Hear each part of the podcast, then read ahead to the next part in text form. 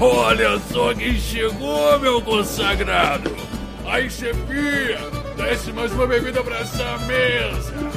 Agora tu, meu irmão, venha cá, venha cá, não seja acanhado, guardei um lugarzinho aqui pra você, senta aqui. Pode sentar, rapaz, senta, que já tá começando o caneco furado.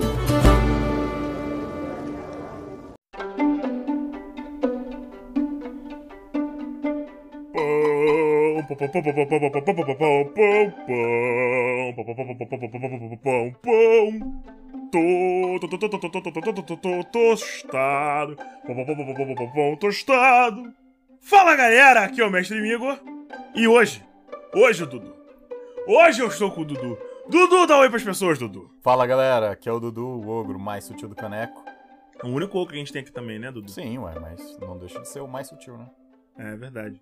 E hoje, Eduardo, nós temos uma convidada ilustríssima, vindo dos antros bibliotecários de uma grande biblioteca. Oi, Lara. Oi, olá, meu nome é Lara e eu tô aqui só enchendo a linguiça mesmo. Ah, tá. Uhum. Só vim fazer cota, cota aqui. Mulher especialista em lore, especialista em bli- biblioteconomia. Biblioteconomia de, de bibliotecas fantasiosas. de- Ó, para, muito orgulho disso, muito orgulho. lá no. E de onde é que você é, Lara? Que você não ah, falou, enfim. a gente tem um podcast chamado Mestres de Keep e a gente foca em lore de Forgotten Realms e D&D, mas tem outros lores também que a gente tá desenvolvendo por lá. É um podcast voltado para mestres, para ajudar vocês a seguirem suas campanhas de forma mais doentia, no máximo. É, a gente mastiga e vomita na sua boquinha. É, você que tem preguiça de ler, escute a voz da Lara falando. Ou sobre a então, se. É você muito que melhor. é analfabeto funcional, também serve. Não zoa os analfabetos funcionais, tá? Porque acredite se quiser, as pessoas não querem mais ler. Hoje em dia as pessoas não querem mais ler. Então o que, que elas fazem? Procuram conteúdos que sejam mais facilmente tragáveis. Será que se Senhor dos fazer. Anéis fosse hoje em dia, o pessoal ia deixar de ler o livro pra escutar alguém falando certeza. ele? É Cara, uma boa se Senhor dos ideia. Anéis fosse um audiolivro dramatizado, Com certeza. porra, aí. Eu acredito que ia Isso é ser uma ideia, hein? sucesso. E aí, quem quiser fazer um podcast sobre Senhor dos Anéis, tem muita coisa pra falar, hein? Nossa senhora. Pra É caralho. muito mesmo. Só o Silmarillion ia dar 5 anos de cast. Nossa, Marília é muito bom. Eu comecei a ler, mas eu dormi no meio. Mas é muito bom, recomendo. Se você ler, por favor, faz o podcast e grava que eu vou vir, porque eu não quero mais ler, não.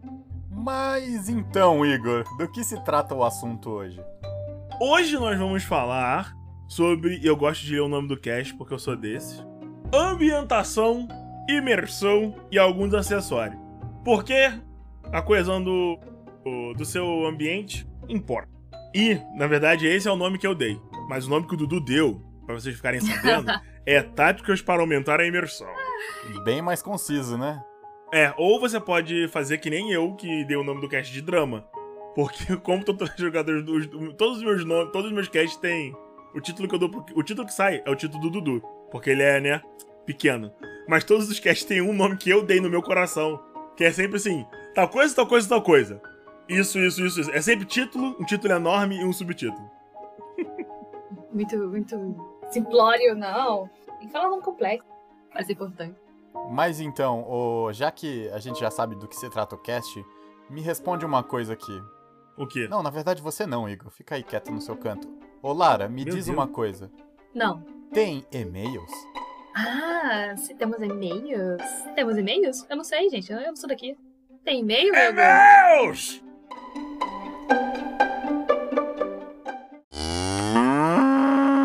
Ei, vocês aí. Eu bem vi a vaca correio fugindo com as cartinhas na boca. Fala galera! Aqui é o Mestre Migor e o Caneco. E aqui é o Dudu, Ah, o desculpa, Dudu. ogro sutil. Eu não tô mais acostumado, você, tem, você tá tão tri, tá tão longe, Dudu. Bom, a gente veio aqui falar pra vocês que nós abrimos um sistema de apoio para fazer aquela reforma do estabelecimento, contratar os funcionários, controlar, a- controlar a mente dos goblins que a gente tem controlado pra fazer a, a entrega de comida, tá, tá ficando complicado e muito caro. A gente contratou um pianista chamado Ricardo. O graxá dele é editor. Além disso, eu acho que é isso. Se você curte o nosso conteúdo, temos um grupo do Telegram para os apoiadores aqui do Caneco, aonde nós vamos fazer várias recompensas. Considere apoiar o rolê. Confere lá no Padrim e no PicPay. Ah, as formas de apoio são 10 reais, que te bota no grupo, para bater papo comigo, com o Dudu, com a Laura e com o Gustavo, que já estão lá no grupo. Também tem um apoio de 20 reais, que deve, que eu, pelo menos da forma que eu planejei, vai te dar uma chance de ser sorteado para ser de convidado de alguns episódios de qualquer campanha que eu esteja narrando, que não seja dos padrinhos. Quê? É. E, e aleatório. E depois eu vou te explicar isso, Dudu. Tá, tá, tá no segredo. Presta atenção, pato. E o apoio de 30 reais, que vai te deixar elegível para as mini campanhas dos padrinhos. Basicamente é isso. Como assim? Como assim? Dudu, campanha, não pensa cara? muito Você nisso. Tá falando, não tô sabendo nada. Desce o pato com batata!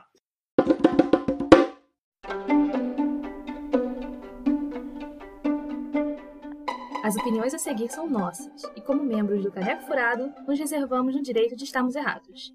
Contudo, se você discorda, pi... manda um e-mail pra gente. Manda um e-mail pra gente. E se você concorda, mua, manda um também. Ficou bom. Muito bom. A gente pode, a gente pode usar esse disclaimer da Lara em todos os casts. Ai, agora. larga de preguiça, cara. Achei ficou muito bom. Caraca, ia ficar muito bom. Transforma em o disclaimer e adiciona em todos os casts. Ai, preguiçoso. Que pariu. Cara, o último cast, uma, a, a vírgula foi um bode. Então, assim, Vocês não têm mais padrão, vocês já estão outro patamar. Mas, Dudu, mas o que tem a ver ambientação e imersão para uma sessão ser legal? Ah, é porque tem uma coisa que é muito importante. A ambientação, ela importa. Ela é como se comporta o cenário, né? Meu Deus, Eduardo. É importante que o seu cenário tenha um mínimo de coesão e regras para que as pessoas entendam como ele funciona? Eu não acredito. Essa eu não sabia. Tô perplexa. Se você não tem noção nenhuma das regras que vão reger o cenário, e eu não tô falando das regras do sistema, que você deveria ter a obrigação de saber pelo menos o básico. Mas, por exemplo, você tem que saber que Waterdeep não é uma vilazinha no meio do nada. Você tem que saber que Waterdeep é uma capital que tem um sistema judiciário lá, então se seus players Uhum. fizerem merda em Waterdeep, eles vão sofrer as consequências e sentir todo o peso da força da justiça do Exatamente. sistema judiciário, vão ser lá punidos. E além de tudo, por exemplo, usando o exemplo do Waterdeep, é, se você for um mago e estiver em Waterdeep, você tem que se cadastrar, sabia? Você tem que ir lá na torre, se cadastrar como mago, dizer qual é, qual é o se for clérigo, mago que seja, que você usa magia e pegar um termo de segurança dizendo que você não pode usar magia dentro da cidade, tal, tal, tal. Tem todo, uma, todo uma, um protocolo de regras pra você seguir. Isso é uma, uma coisa que tem no cenário já pronto. Então eu também acho legal quando você é, vai procurar uma história que já tem um cenário pronto, você conhecer um pouco do local que você tá indo para você ambientar sua campanha de melhor forma. Mesmo que você não use uma campanha pronta, você tá usando uma lore que existe e que vai te dar uma bagagem muito boa. E é isso vai te auxiliar, porque aí você já vai ter mais. Por mais que você não use os, os personagens, os NPCs que tem em Waterdeep, vai te dar já ideias e subsídios para você poder fazer o, o ambiente ficar mais vivo, né? Você conseguir descrever melhor e você poder ter menos trabalho também. Então é, é por isso que você tem que ficar de olho na cultura do lugar, as comidas, os hobbies das pessoas. Por exemplo, tipo, Eu não vou tão a fundo, mas você pode fazer. É loucura. Isso é bem importante. Por exemplo, eu, tô, eu tava desenvolvendo o meu cenário e uma das, uma das cidades mais importantes é Mersica, que é um, na verdade, não é uma cidade, são três. E são, uma, são cidades essencialmente voltadas à navegação, que é uma coisa rara no cenário. Então, eles têm toda uma estrutura baseada que a, a, a maior fonte de renda deles vem do mar. Então, a maioria dos pratos, a maioria dos pratos diferentes, em to- quase todos os ambientes do meu cenário, em que as pessoas comem pato com batata, eles comem muito peixe. É, tem a cidade mais próxima é uma madeireira gigante, basicamente, para produzir os navios. Tem uma outra cidade que fornece, que é uma cidade mais próxima de uma montanha que tem perto do, do ambiente que eles estão, que fornece minérios e tal, porque eles são uma província separada do reino mais próximo. Eles, tão, eles, eles conquistaram independência. Então, todo o ambiente é super diferente do, dos reinos próximos. O líder do, da província é um dragão. A, a cultura é completamente diferente. Então, as pessoas se vestem diferente, elas comem outras coisas quando você começa a criar, como é que você faz? Porque assim, você falar que você tem todo esse mundo já criado, pelo menos essa cidade, né? Pro, pro mestre novato pode ser um pouco assustador, né? Caramba, cara, eu vou ter que pensar nisso tudo. É, mas aí a gente tem que pensar o seguinte: o Igor, ele é um mestre que vai levar aos últimos milímetros é. da imaginação. Você exagera. A gente aqui, meros mortais, que estão a fim de criar um negócio ali só para dar um backgroundzinho para não ficar aquela coisa não, muito tchau. perdida. Você pode pensar assim, pô, o que, que eles jogam nessa cidade? Só pra, por exemplo, vai ter um, uma festa, um evento, então alguma coisa tem que estar tá acontecendo ali. Sei lá, eles vão estar tá jogando futebol, vão estar tá jogando Gwent, vão estar tá jogando Triple Triad lá do, do Final Fantasy. O ideal é você pensar nos detalhes que o Dudu tá falando, por exemplo, no que estão relacionados à aventura. Então, é, é isso que o Dudu falou, uma excelente ideia. Principalmente se a sua aventura tiver a ver com jogos. Ah, cara, qual é o jogo comum? Eles vão se envolver nisso? O quanto é importante isso nesse exato momento? É só um elemento narrativo? Você quer que eles joguem? A cultura do ambiente é importante que isso seja representado de alguma forma. Show. Aí você só passa sobre isso levemente quando você tá narrando. Não, porque de repente tem detalhes que para você é importante, mas pra, pra narrativa, pros personagens ali não faz nenhuma diferença. Então, tipo, você, vê, você vai ficar contando uma história lá isso, porque às vezes você começa a falar sobre aquilo e começa a detalhar e você vai virar o Tolkien, vai ficar falando lá horas É, exatamente, você vai embora numa coisa que não é importante, mas ela Sim, tá ali. A narração, e se você saber essas coisas da ambientação, elas são ferramentas para você narrar melhor. Porque Exato. se você tá narrando lá que eles estão, vamos supor lá, igual o exemplo que a gente tava dando, de um festival e tem um jogo acontecendo, por exemplo, a gente jogou uma mesa do bardo que tava tendo um festival e aí tinha uma, um pau de sebo. Pô, a gente fez lá uma mini uma, uma mini quest lá de subir o pau de sebo. E uhum. isso foi um evento ali no meio de uma aventura muito maior que tava rolando uma treta muito mais complicada. Mas isso ajudou a dar uma sensação de que aquele lugar existia de verdade. Então é por isso que a gente tem que sempre prestar atenção Tipo, se tem regras sociais rígidas, se elas são mais soltas. Qual que é o sistema né? de governo ali. Não precisa ir muito a fundo, mas sei lá.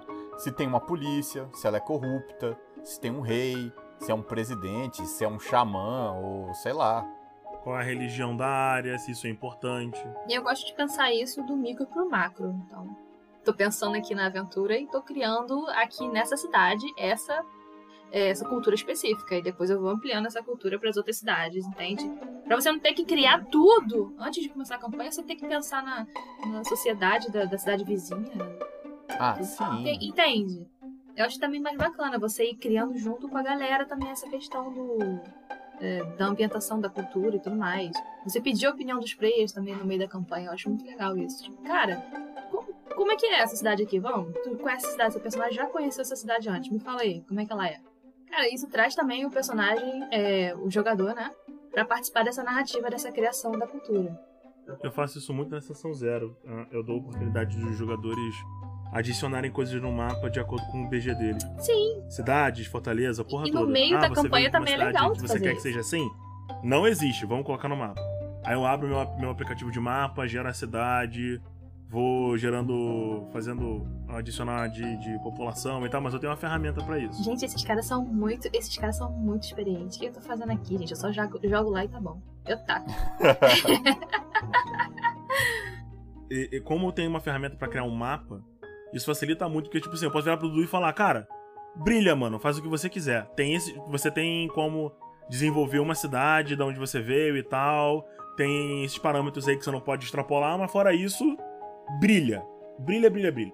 E aí o Eduardo foi e, e subverteu essa porra toda e fez um personagem num ambiente que não era para ser trabalhado nesse, nesse, nesse RPG. E aí eu falei, bom, foda-se, vamos lá, a gente vai trabalhar isso agora. Agora, o Diego, por exemplo, ele fez um nobre, e daí ele criou a família dele. Ele criou a, uma pequena historinha da família dele. Aí, tipo, ah, minha família tem essa estrutura. E a gente vivia num ambiente frio, montanhoso, e tem. E o nome dos lugares é esse. Aí eu fui, peguei, botei ela num, num lugar adequado no mapa, onde tinha montanhas perto dos gênios e tal, não sei o que. Aí eu criei as vilas que estão próximas, porque ele era um duque, então tinha vassalos e papapá. Eu fui fazendo. Aí eu posicionei tudo isso no mapa, gerei os, o, o, as estradas entre as. Ataque de oportunidade, Igor. Mas você, mestre, que está nos ouvindo, você não precisa ir tão a fundo, nem favor, que seus jogadores façam o lore do universo. Isso super não é necessário. Isso é uma coisa que eu o gosto que de fazer. você precisa O é saber doente. e o que é Gente, importante é você entender o que faz aquele cenário, aquele lugar. Por exemplo, Exatamente. você tem que saber o que que faz o Waterdeep ser Waterdeep. Você tem que saber o que que faz o mundo do Senhor dos Anéis lá, a Terra-média, ser a Terra-média. Ou então, por exemplo, um dos meus cenários favoritos, que é Ravnica, que é basicamente vampiro no D&D. Ó a polêmica agora aqui, tem gente que fica brava quando eu digo isso. pam, pam. Mas você tem que saber o. é, você tem que saber o que faz aquele lugar aquele lugar, né? Por exemplo, Ravnica é muito legal. E o que que faz aquele lugar ser maneiro? São as facções diferentes, as tretas. Então, se você vai criar um- uma ambientação, em Ravnica, por exemplo, você já tem que ir pensando quais são as possibilidades de tretas que vai ter rolando lá, porque sempre vai ter alguma coisa acontecendo no pano de fundo. E isso pode ajudar a dar aquele respiro numa hora que a aventura vai pra um lugar onde você não tá esperando. E aí você pode usar essa tretazinha pra voltar o- pro, pro, plot. Exatamente. Tipo Game of Thrones. Caramba, é uma, é uma temática totalmente diferente. Mesmo sendo medieval e tudo mais, ela, ela tem todo um cenário, assim, um- um- uma hierarquia própria, uma cultura política própria. Isso é bem interessante. Então, você também é, pegar inspirações de, de seriados, de filmes, de desenhos, também é muito bom pra você criar uma boa, uma boa ambientação. Você misturar toda essa, essa coisa louca. Eu gosto muito de pegar coisas de filme que eu vi e tacar em D&D. Também aí. Sim, A gente transforma é, fica até porque muito é um jeito bom, né, de você pegar e pegar emprestado ali um negócio que já tá pronto. E aí você pega, joga ali e aproveita aquilo da melhor forma, né? É, basica- basicamente, a ambientação ele é um acessório pro mestre, pra ele saber as premissas do ambiente. E eu acho que nem é tanto Ah, pro é- mestre. Os clichês do Nem ambiente. tanto pro mestre. É pros jogadores poderem é, interpretar melhor. Porque quando você sabe onde você tá e você entende ali o que tá à sua volta, você interpreta muito melhor do que você, cara, vocês estão aqui nessa cidade. Aí tu fica, putz, tem isso aqui? Aí tu e fala, ah, não tem. Ah, tem o ferreiro? Aonde? Ah, não tem o ferreiro. Putz. Mas o cara já sabe que é uma cidade grande, o cara já sabe que, obviamente, tem um, um- um- um comércio, é, uma loja de poções, alguma coisa assim, um mercado. Então, dar essa ambientação pro jogador é, é trabalhoso pra caralho, mas pode trazer, fazer o jogo ficar mais dinâmico, mais interessante. E a mesa ficar, a galera ficar mais empolgada, porque a galera vai poder ver, ela vai conseguir ver a rua, é, ver a- ali o, o, o festival, entender melhor o que, que tá Mas, jogando. Lara, já que você tá entrando aí nesse assunto da pauta, eu te pergunto: como criar imersão aos seus jogadores? Como criar imersão? Nossa, gente, bota uma musiquinha, pega um vinho, tá? É, por favor, esteja de roupa, não narre pelado, gente, é desrespeitoso. Na pelado. Não, Pois Igor, cala a boca. Não, faça Depende da isso. situação, né? Narra D&D. Olha, Não, bota uma você roupa. pode narrar nu, desde que você tenha consentimento de todas as pessoas envolvidas. Ou que ninguém saiba. E caso você não tenha consentimento, de preferência não seja Não, visto. não, é, pela- não liga a câmera não, gente, por favor. Mas enfim, você pode utilizar. Você pode utilizar é, música. Eu, eu gosto muito de música, eu sempre acho. Ainda mais em combate de DD, que é aquela coisa bem assim. Se for um combate grande, é uma coisa morada. Pra não ficar aquele silêncio entre as falas, entre a galera fazendo aquele. Mas aí é só você interpretar, né? Não, porque, por exemplo, É estamos vendo aqui, coisa- ah, do rolando dado, ou conversando. Eu acho muito bom botar uma musiquinha pra dar um clima. Música é bom. Música, é- Música é- bom, ela, tipo, distrai você, assim, alivia a sessão, fica mais leve. Eu adoro música. Música é o principal acessório da imersão. Eu também sou um cara que, desde a primeira vez que eu mestrei, eu mestrei com música. Sim. E eu acho. E antes eu fazia. Nossa, caraca, é muito antigo isso. Eu pegava e gravava o CD pra botar pra tocar na hora e eu ficava dando play, botava a track na hora que ia acontecer as coisas. E eu tinha um No livrinho presencial, lá né? anotado o que, que tinha. Nossa senhora. Mas o presencial é mais complicado. Ah, mas o presencial, ele é mais trabalhoso mesmo, cara. Sim. Porra, narrar presencial é muito Eu melhor. não acho. Eu acho que online é mais trabalhoso pra Ah, preparação. não, é muito mais fácil. Pega no Google, ó. Meus mapas são todos 5 minutos antes da sessão. Bota no Google, eu acho o mapa lá. Eu, não, não consigo. Eu preciso de um mapa. Presencial é amor, né? Aquela coisa assim, você tem que. Tá, é, vai rolar aquele olho no olho, então você tem que estar banhado, Tem que estar de, de roupa. preferência cheiroso, porque, pô, você não vai Isso ficar. tudo, que você, isso tudo que vocês falaram agora é higiene básica. Isso não é necessário pra você jogar. Isso é necessário pra viver. Ah, para de drama. E além de música e, e, e- e aquela, toda aquela. O mapa, ele te dá toda uma. Como se fala? Um efeito visual, né? Então você pode Sim, colar um total. videozinho, você pode ah, ajeitar ali bonitinho. Eu gosto muito de pegar o mapa pronto, porque eu tenho preguiça mesmo. Me jogo. E aí eu crio a lore em cima do mapa pronto, tá ligado? Muito prático Uhum. também. pra Mas tem que é- uma coisa que, por exemplo, eu gosto muito e é algo que dá imersão que é algo que eu tenho tentado trabalhar, só que é até um pouco difícil. Pelo menos pra mim, quando eu pego uma aventura pronta, eu tenho dificuldade porque normalmente o que eu faço? Eu pego, quando eu tô criando a minha aventura, eu crio pequenas narrações pra usar em certos momentos. Então, eu já tento fazer essa narração pronta ter uma narrativa sensorial. O que, que é isso? Você vai narrar com cinco sentidos. Porque você nunca vai ser capaz de, de criar uma narrativa melhor do que seus jogadores na cabeça dele. Então, em vez de narrar o que eles estão vendo só, você vai narrar usando pelo menos três sentidos. Ah, vocês sentem o cheiro daquele peido que o Igor deu e disfarçou. É, por exemplo, ó, Tá. vou narrar o- vou narrar assim você entrando você entrando. Lara, você pega, bate na porta, bate três vezes, toque, toque, toque. Você sente que na, na hora que você bate, aquela porta dura ecoa de uma forma estranha e o som parece ecoar oco, te trazendo uma sensação de mau agouro. Na hora que a porta se abre, o ranger da, da, da dobradiça você parece que consegue sentir o cheiro da ferrugem, de tão rabugenta e presa que está a porta. Na hora que você abre, você sente um cheiro ocre e azedo, e você vê no canto ali uma forma grutuesca e peluda alaranjada, sem uma única que roupa. E ela vira pra você e diz: Pão tostado. Meu Deus. Isso foi incrível, mas olha, olha o que você fez. Você fez toda uma narração rápida e com vários detalhes, sem enrolar muito. E foi direto ao ponto. Isso é importante, porque não se perca. Ele fez foi rápido. Você não pode fazer isso toda hora. Isso é um detalhe. Isso é um. É um, um tchan, entende? É um momento. Eu achei muito legal o que você fez agora. Parabéns. É, porque, por exemplo, você tem que pegar. Porque se você. É aquela velha história. Se todo mundo é super, ninguém é super. É, exatamente. Então é um detalhe. Cara, vai chegar uma hora que seus plays vão estar assim, tipo, caralho, velho. Me mata, saca? E aí você tem que deixar o player agir depois disso, porque senão, se você ficar controlando muito o jogo, o cara vai ficar assim, pô, cara, eu não posso fazer nada, você tá falando tudo que eu sei, tudo que eu sinto, tudo que eu faço, sabe? Pois é. Então, é, isso é de vez em quando. Dá o que é importante na narração, né? Não adianta você falar. E o piso, ele é de madeira marrom escura. Você escuta um leve rangido ao caminhar. Exatamente. Tem um- uns panos nas paredes e tem quadros. Você vê seis armários. Os armários têm oito estantes, cheias de livros.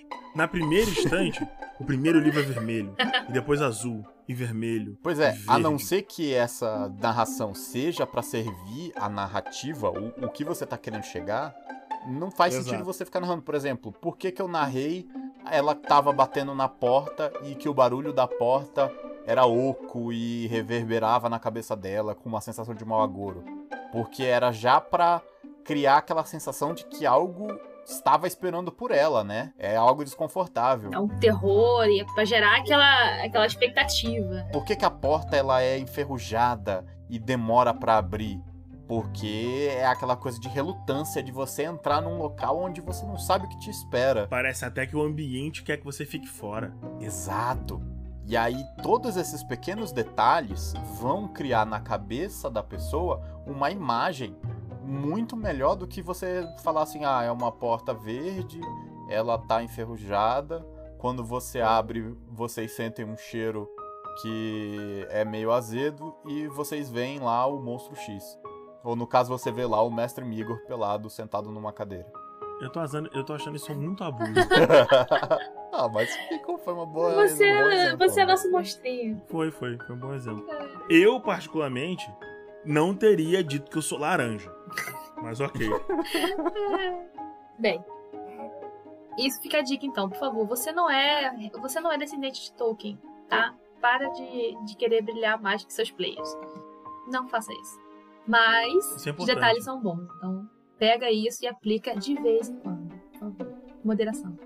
E outra coisa legal também é você fazer uma paradinha chamada tem NPCs interessantes. Não tem só tipo, ah, ele é um ferreiro. É, tipo, O nome dele é Bob. Ah, qual é o nome dele? Ah, é o Ferreiro. Cê- o cara- Uma dica muito boa que a gente aprendeu recentemente no Caneco, né, Dudu? Foi use o nome dos seus amigos. Ah, é, isso daí eu aprendi desde a da primeira vez que eu voltei. Eu tinha ficado um tempo sem mestrar, né?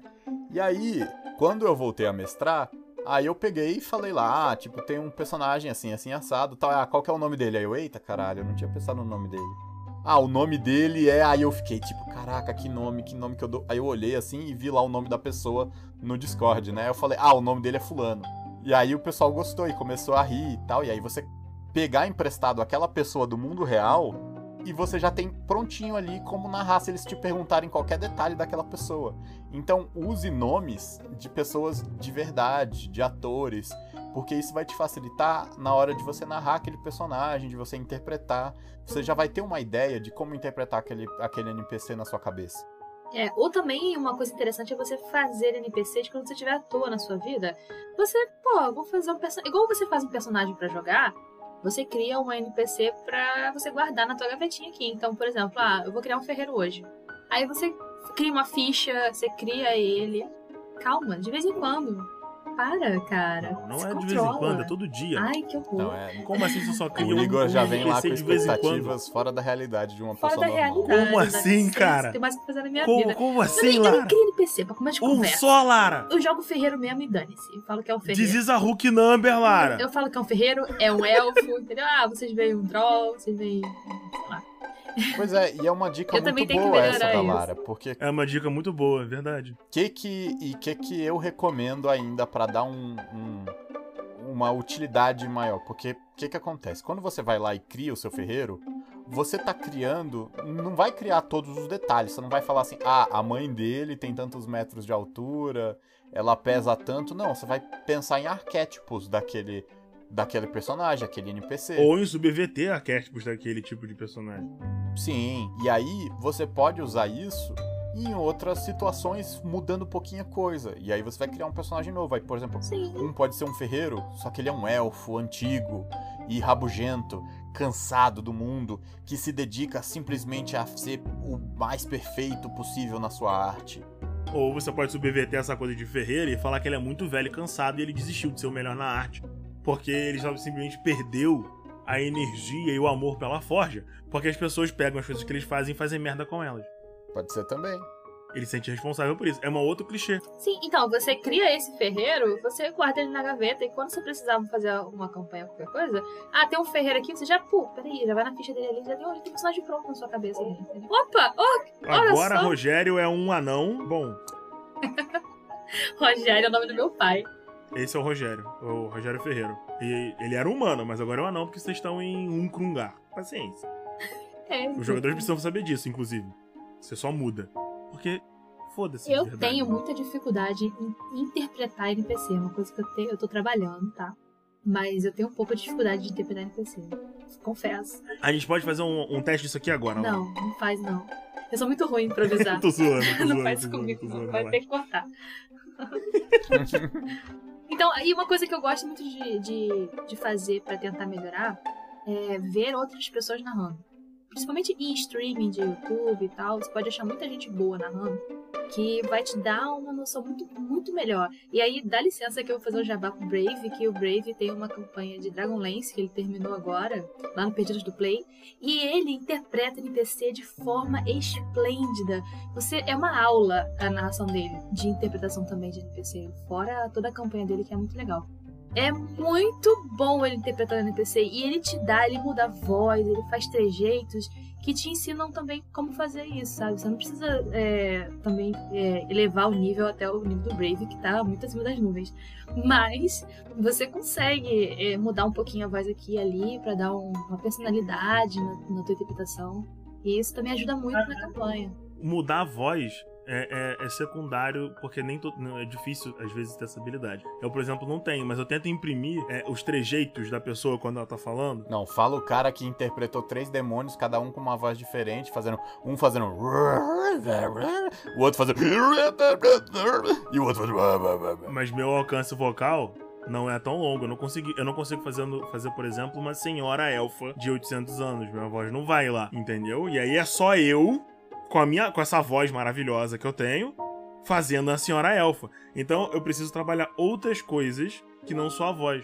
Se você consegue fazer a voz, eu acho maravilhoso e eu tenho inveja de você. Verdade. Por exemplo, quando você é um homem interpretando uma mulher, é, também tem isso. Você não. Você, por favor, gente, você que é homem, não fica tentando fazer uma vozinha fina se você não consegue fazer, tá? Por favor, tenta botar trejeitos na sua fala, trejeitos femininos, sabe? É, não é mudar coisa, a voz. Em vez de é tentar fazer aquela vozinha. Ah, né, né, né. Tipo, só pega e faz uma voz normal, mas tenta dar uma suavizada. Tipo, em vez de falar, ah, o meu nome é, sei lá, Rogéria. Fala, não, fala, ah, o meu nome é Rogéria. A gente aqui no Caneco adora é, gêneros de Rogério. E outra coisa que é importante você ter esses NPCs interessantes é para que eles criem uma empatia dos jogadores com o mundo. Ah, sim. Não, mas aí a gente tem que falar sério sobre isso, Dudu. Isso é importante. É, isso é muito Ué, importante. tudo porque, que é veja, importante. Tudo que é importante, Igor. Uma forma de você fazer a galera gostar dos seus NPCs é eles têm algumas características. Sentar e escrever uma dissertação sobre a psicologia de Rogério, o Ferreiro Anão. Mas você pode adicionar alguns adjetivos a ele. Três é uma boa regra. É, três eu acho bom. Três adjetivos pro seu NPC. Dois bons e um ruim. Ou dois ruins e um bom. Dependendo. São duas características boas, tipo, é, ele é um, é um bom vendedor. É, é sempre assim, eu, eu sou um grande. Ele é um bom vendedor, é, ele é muito simpático, alérgico a cigarro. Ou ele Nossa, não gosta do cheiro de mel. É, exato. Porque de repente um dos seus personagens é um urso. Eu não sei. E aí, quando você estiver fazendo esse personagem, você já vai ter pelo menos uma diretriz de como se comportar. Se ele é simpático, você faz ele rindo muito, ele falando com as pessoas sem precisar ser chamado, ele indo até os jogadores pra fazer para falar coisas. Se ele é, é- mas ele não necessariamente precisa ser solícito. Sacou? Existe uma diferença. Sim. Uhum. Se ele é um bom vendedor, então ele negocia, ele tem preços, eh, preços bons, tem contatos, e daí você vai fazendo o que você achar necessário ali pra justificar o que que é um bom vendedor na sua cabeça. Você não precisa escrever. Ele é um bom vendedor, tem muitos contatos. Ele tem um contato com o fulaninho da, da loja tal. Foda-se, improvisa isso depois. O ponto é, o cara é um bom vendedor. O que faz um bom vendedor? Se você precisar disso, se É, desenvolve. você não precisa, Tá lá. sei lá, você vai criar esse vendedor aí. Você não precisa saber se ele vende gesso ou se ele vende tijolo. Ele é um bom vendedor, não interessa o quê. Mas então, é difícil também criar um NPC assim, mas é importante você criar um NPC vilão com uma personalidade foda. Calma.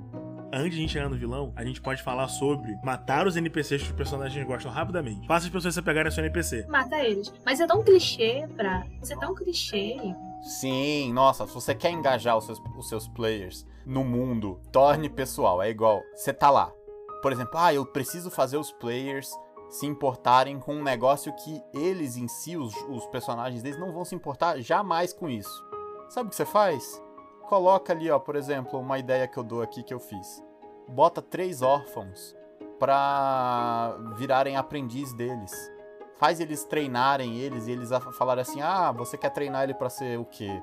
Quem sabe se você treinar, ele vai ganhar uma classe, ele vai ser um sidekick, pode virar mago, pode virar guerreiro, pode isso, aquilo. E aí eles vão se dedicar pra criar aqueles personagens e desenvolver eles. E aí você vai, você vai trabalhar isso por um longo tempo, pelo menos umas 5, 6 sessões, até você ver que eles estão ali apaixonados, meu PP, minha criança, nossa senhora.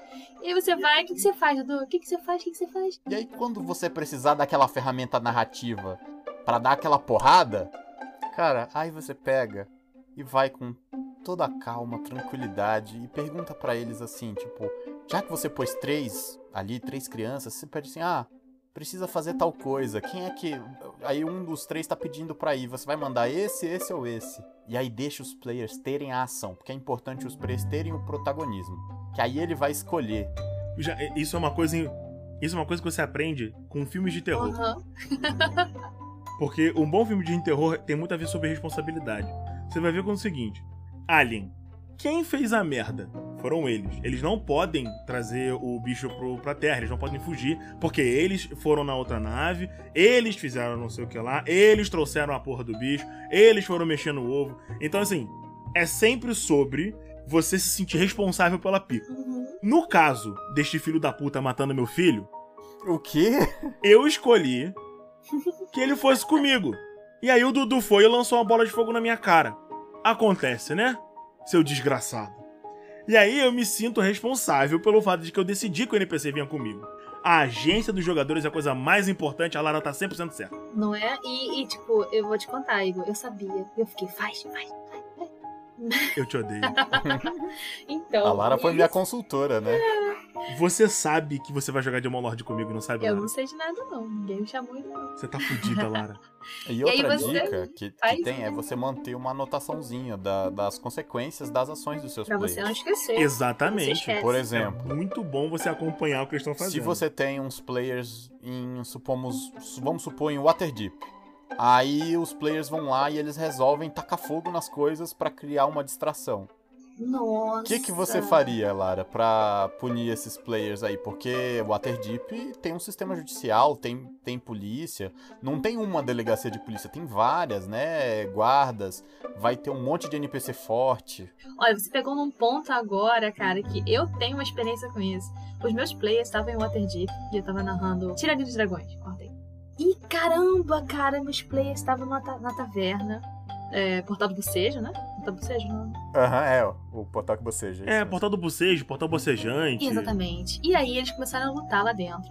Porque um deles era do Zentarim, e aí teve aquela briga com o Xanatar lá dentro. E aí, meus amores, o mago do doido da minha, da minha party tacou a bola de fogo dentro Mas é um dentro imbecil, do realmente. negócio. Não fala assim, não, que é meu namorado. Eric. Então, ele tacou a bola de fogo.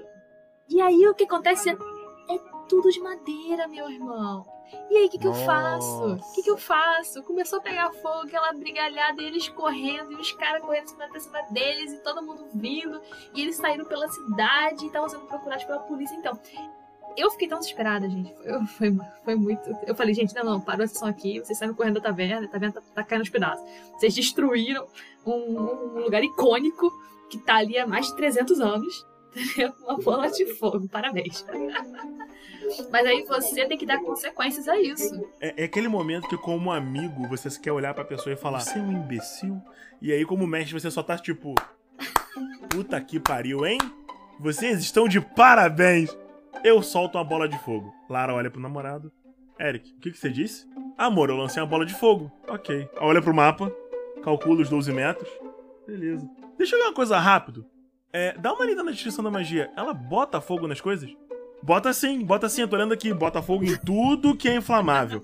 Ah, tá, beleza. Aí, Lara respira, né? Gente, foi muito tenso. Bom, vocês veem o mago do grupo começar a falar as palavras. Uma bolotinha de calor aparece no meio da taverna de madeira. E aí você nota todos os players percebendo que isso tá prestes a acontecer. Gente, foi muito tenso. Foi tão tenso que, tipo, eu não sabia o que fazer. Eu não sabia o que fazer. É, então. Você podia ter matado eles ali, porque todas as pessoas iam atacar eles de volta. Pô, é fácil. É fácil, né? Matar um player é muito fácil. O difícil é você contornar a situação, eu sei. Mas a situação em si, eu fiquei tão desesperada que eu parei essa só ali. 12 metros de 12 metros de fogo. A taverna tem três andares, eu suponho que não pegue os três. Nego olhar pra baixo, tem um mago e tudo pegando fogo em volta. Quem fez? Gente. Detalhe, o mago tem que estar registrado, né? E é exatamente, ele tava. Então o que, que aconteceu? Você tem que tomar atitudes, né? Você tem que tomar. Mas, por exemplo, eu, e como a Lara, eu concordo que simplesmente matar não é o- a solução mais legal. Mas Dudu, você tem que entender que não tem escapatória. Não tem escapatória disso. O cara entrou numa taverna, lançou uma bola de fogo e todas as pessoas dentro da taverna não morreram. A única coisa que você faz é virar pra essa filha da puta e simplesmente começar a atirar nele. Então, eu- eles tiveram que fugir, porque eles estavam perto da saída, já estavam fugindo, sabe? Ele tacou a bola de fogo, porque tinha inimigos lá dentro. Mas eles também estavam lá dentro. Enfim. Hum, Você tem que dar consequências pra esse cara, pra esse jogador, pra essa ação que ele fez, sabe? Você tem que botar uma consequência. Então, eu deixei eles fugirem e lá fora eles foram perseguidos e tal. Mas, é, você faria o quê? O que você faria, Dudu?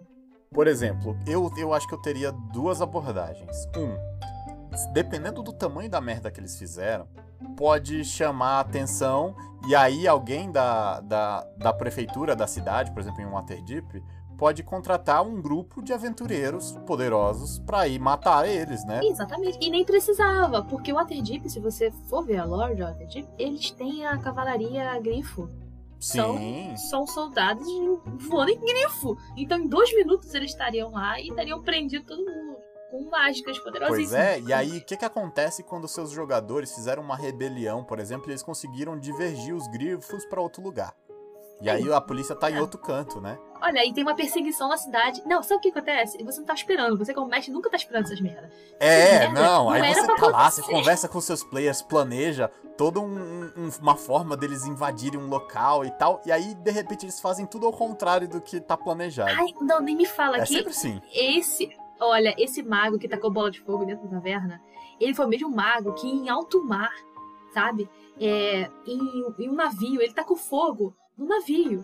Nossa Então- senhora. Não, não, é porque. ele tem. Mas é uma coisa interessante que vocês têm sempre que se preparar, porque seus players sempre vão querer tacar fogo nas coisas pra resolver. Que é fácil. É. Esse é o problema. Bola de fogo é uma solução prática pra muita coisa, Aí, cara. qual que é a minha sugestão? Um, narra, quando eles tacarem fogo em coisas, coloca eles matando NPCs inocentes. Coloca e descreve uma cena bem gore do, do NPC morrendo e faz, nem que seja assim, rapidinho. Por exemplo, quando meus players tacaram fogo no- no- nas casas da cidade, eu peguei, narrei que tinha crianças gritando pela mãe, que tinha gritos, e aí de repente os gritos pararam e ficou só um cheiro de carne queimada. Pá. Pá, dá aquela responsabilidade. Aí, beleza.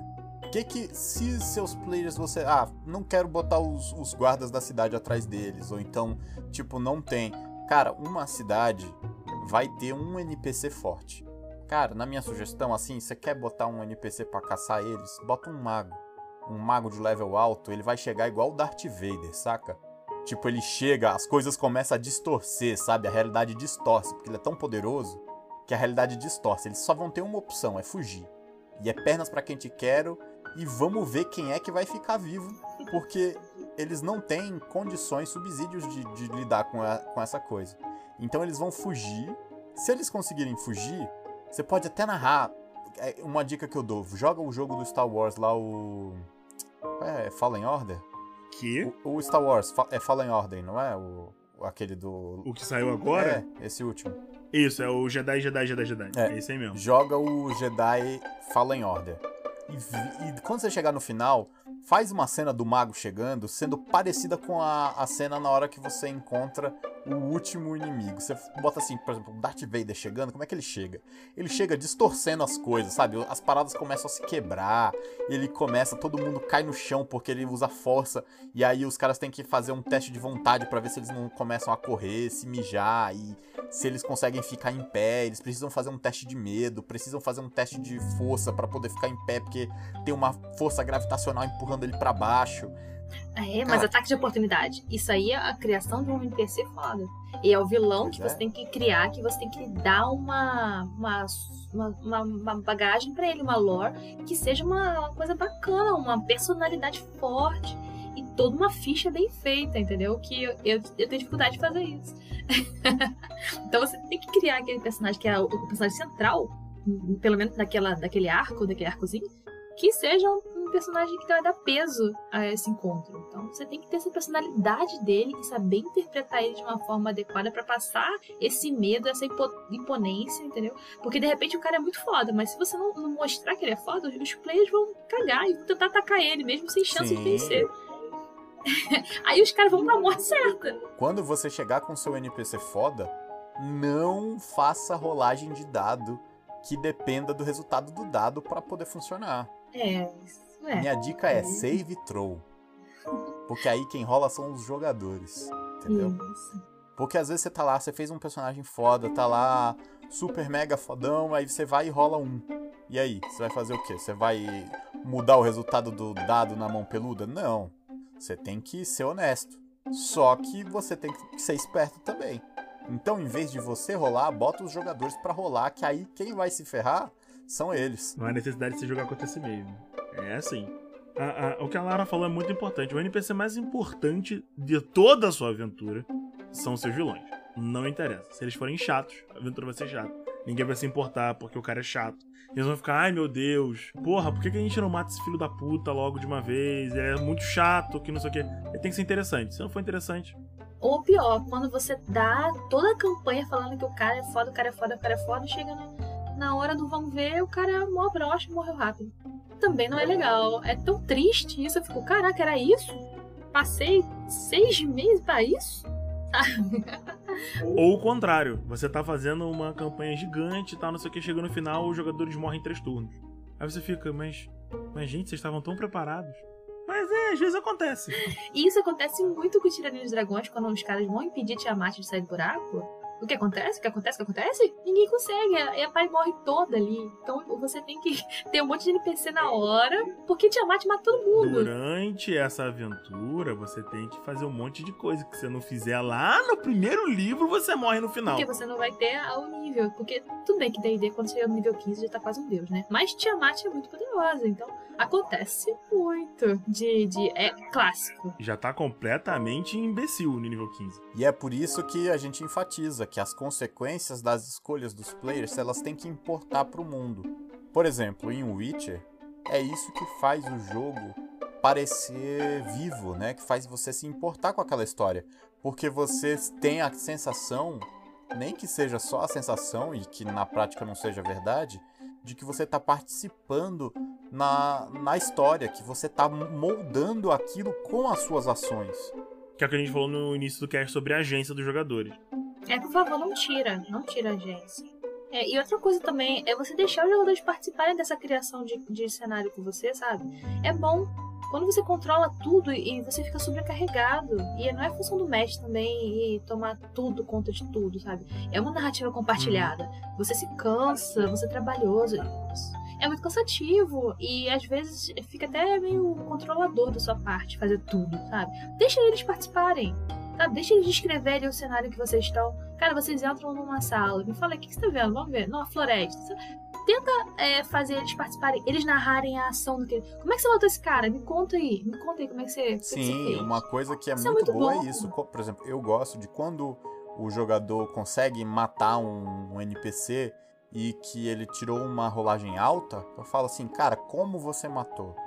Isso. Faz a pessoa se juntar, é, a, a se animar mais e fazer ela narrar um pouco também. E isso te ajuda pra caramba, dá boas risadas às vezes, o cara logra, fala uns negócios loucos. Teve uma, tem uma função que tem no livro do Out of the Abyss que fala pra você que o jogador tem que, quando ele pega insanidade, tem uma regra de insanidade lá, e você fala pra ele, cara, você ficou um minuto insano, o que que você fez?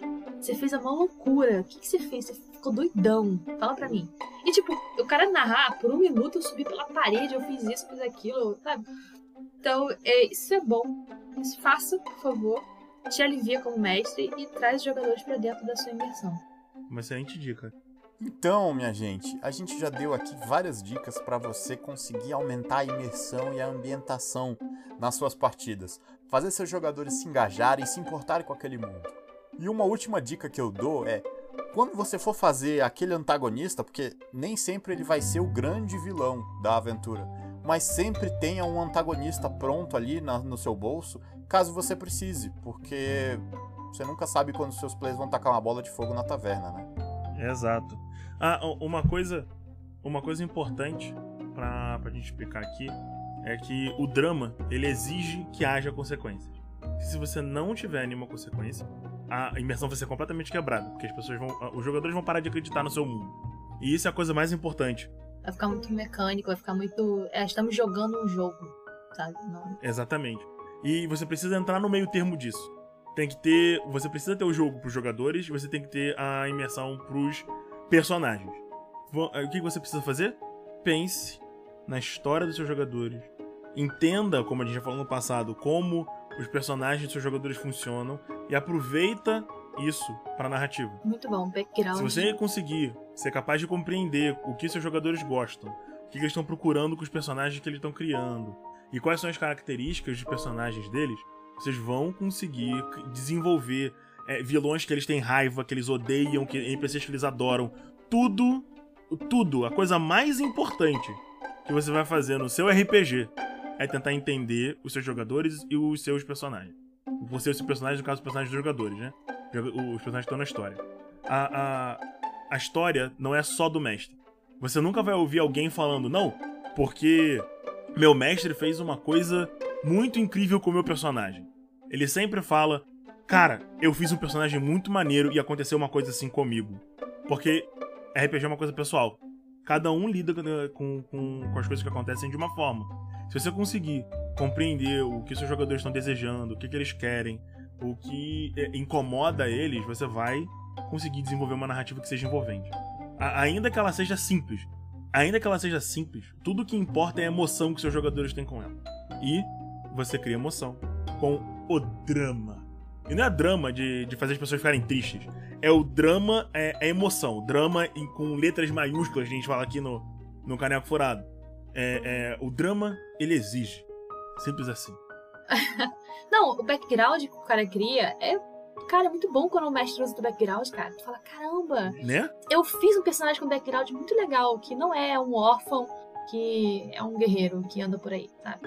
Então o mestre usa isso e você fica, caramba, que legal, te envolve. É muito bom você juntar, eu gosto muito de juntar o background junto com a quest principal. E fazer a galera se envolver, e fazer os backgrounds se envolverem. Só que a pessoa faz uns personagens porra louca, nada a ver um com o outro, né? É complicado. Mas a gente tenta. Aí fica difícil, né? É meio foda, mas é bom você tentar, porque faz bem. Mas e isso é muito importante você como mestre, gente. Olha o background, que é horrível você chegar numa campanha e ah, vocês estão numa taverna, ah, vocês estão lá na puta que pariu. Como assim? Ah, é meio seco, mas. É, aí vai, um dos personagens é um monge que não bebe e ele nunca saiu do monastério. E como que ele foi parar nessa taverna? né? Exatamente, você no nada, tá lá. Não, você tá lá. É, Exatamente. É meio frustrante, porque você quer interpretar aquele personagem que você criou. Como é que você vai interpretar um monge é, com, com um voto de não agressão? Sabe, numa campanha super braba, tipo Mad Mage. né? Pura Pois é, não tem como. sabe? Você vai ter que falar com todos os goblins antes. Na pior das hipóteses, quando você tá numa, numa mesa onde você não preparou nada e aí eles chegaram no final mais rápido do que você esperava e você não tem ainda um inimigo criado, minha dica foi o que eu fiz uma vez na aventura de Sétimo Mar e deu super certo. Cara, descreve um inimigo, o exemplo de um cara extremamente forte, extremamente poderoso, extremamente isso ou aquilo, algo assim que os seus jogadores vão falar assim: eita caraca, e bota a voz do Anderson Silva nele, faz aquela vozinha assim. Eles vão ficar assim, caraca. Aí, tipo, o que que eu fiz? Aí botei lá, ó, vocês veem um cara de 2 metros de altura, ele pesa mais ou menos, você vê que ele é muito forte, deve pesar mais de 100 quilos. Ele tá segurando a espada, ele quase não fala nada, ele só tá com a cara fechada, barbudo, tal. Ele vem com a espada dando pra cima de vocês, aí ele começa a lutar sem falar uma palavra. E aí eles começam a lutar, tal, e aí quando eles começam a vencer, chega uma hora que ele fala: Ah, vocês vão se arrepender. E aí os jogadores começaram a cair na gargalhada. Vai dar aquele aquele borogodó que às vezes você precisa pra dar uma tornar aquela mesa memorável, porque no fim das contas, a gente vai jogar pra criar coisas bacanas e pelo massa velho no final das contas. Às vezes pode ser um massa velho sério, às vezes pode ser um massa velho completamente porra louca. No fundo é sempre uma massa velha. Sempre você tá, tipo, porra, mano, que foda essa aventura. E, tipo, sabe, fazendo um aperto de mão secreto com seus Ó amigos. aquilo, caramba, tu lembra quando o Eric tacou fogo na taverna? Puta que pariu, cara. Aquilo foi memorável. Uma vez, guerreiro da, da minha party, eu não tava mestrando. O maluco olhou pro mestre, sério. Sério, não, de verdade, ele tava concentrado. Ele vira pro cara e fala assim: Eu mergulho Não, presta atenção, a gente tava num barco, no lago, querendo falar com um dragão. O guerreiro de armadura pesada olha pro mestre e fala: Eu mergulho. O mestre olha por ele, pra ele. Eu, eu lembro, cara, em detalhes, dois segundos. Eu já tava, tipo, ia falar uma parada, o, o Marcos olhou assim pra mim, tipo, não, cala sua boca, sabe? Ele olha pra pessoa e fala: Como você faz isso? Dando a chance. Você viu ali. Ali ele passou a mão na cabeça dele. Ali ele falou: Te dei a oportunidade, fala que tirou a armadura. E o brother respondeu o que, Lara? Eu mergulho. Dei um passo pra frente. Todos na mesa respiram. O mestre começa a rir um pouco e ele responde: Perfeitamente. Você afunda feito uma pedra pelo peso da sua armadura. E aí, a realização, sabe? Fudeu, eu vou me afogar e tem um dragão nesse lago. E é aqui que a gente acaba o nosso cast de hoje. Espero que vocês tenham maravilhosas aventuras com histórias memoráveis como essa que eu e o Cubas contar. Por favor, façam merda nas suas mesas. Estraguem tudo pro seu mestre, porque só assim a gente consegue improvisar melhor. E eu acho que o mestre que nunca passou um negócio desse é, é uma criança. É apenas uma criança. Dudu, bota as cadeiras pra cima, vamos limpar essas mesas que a cerveja acabou.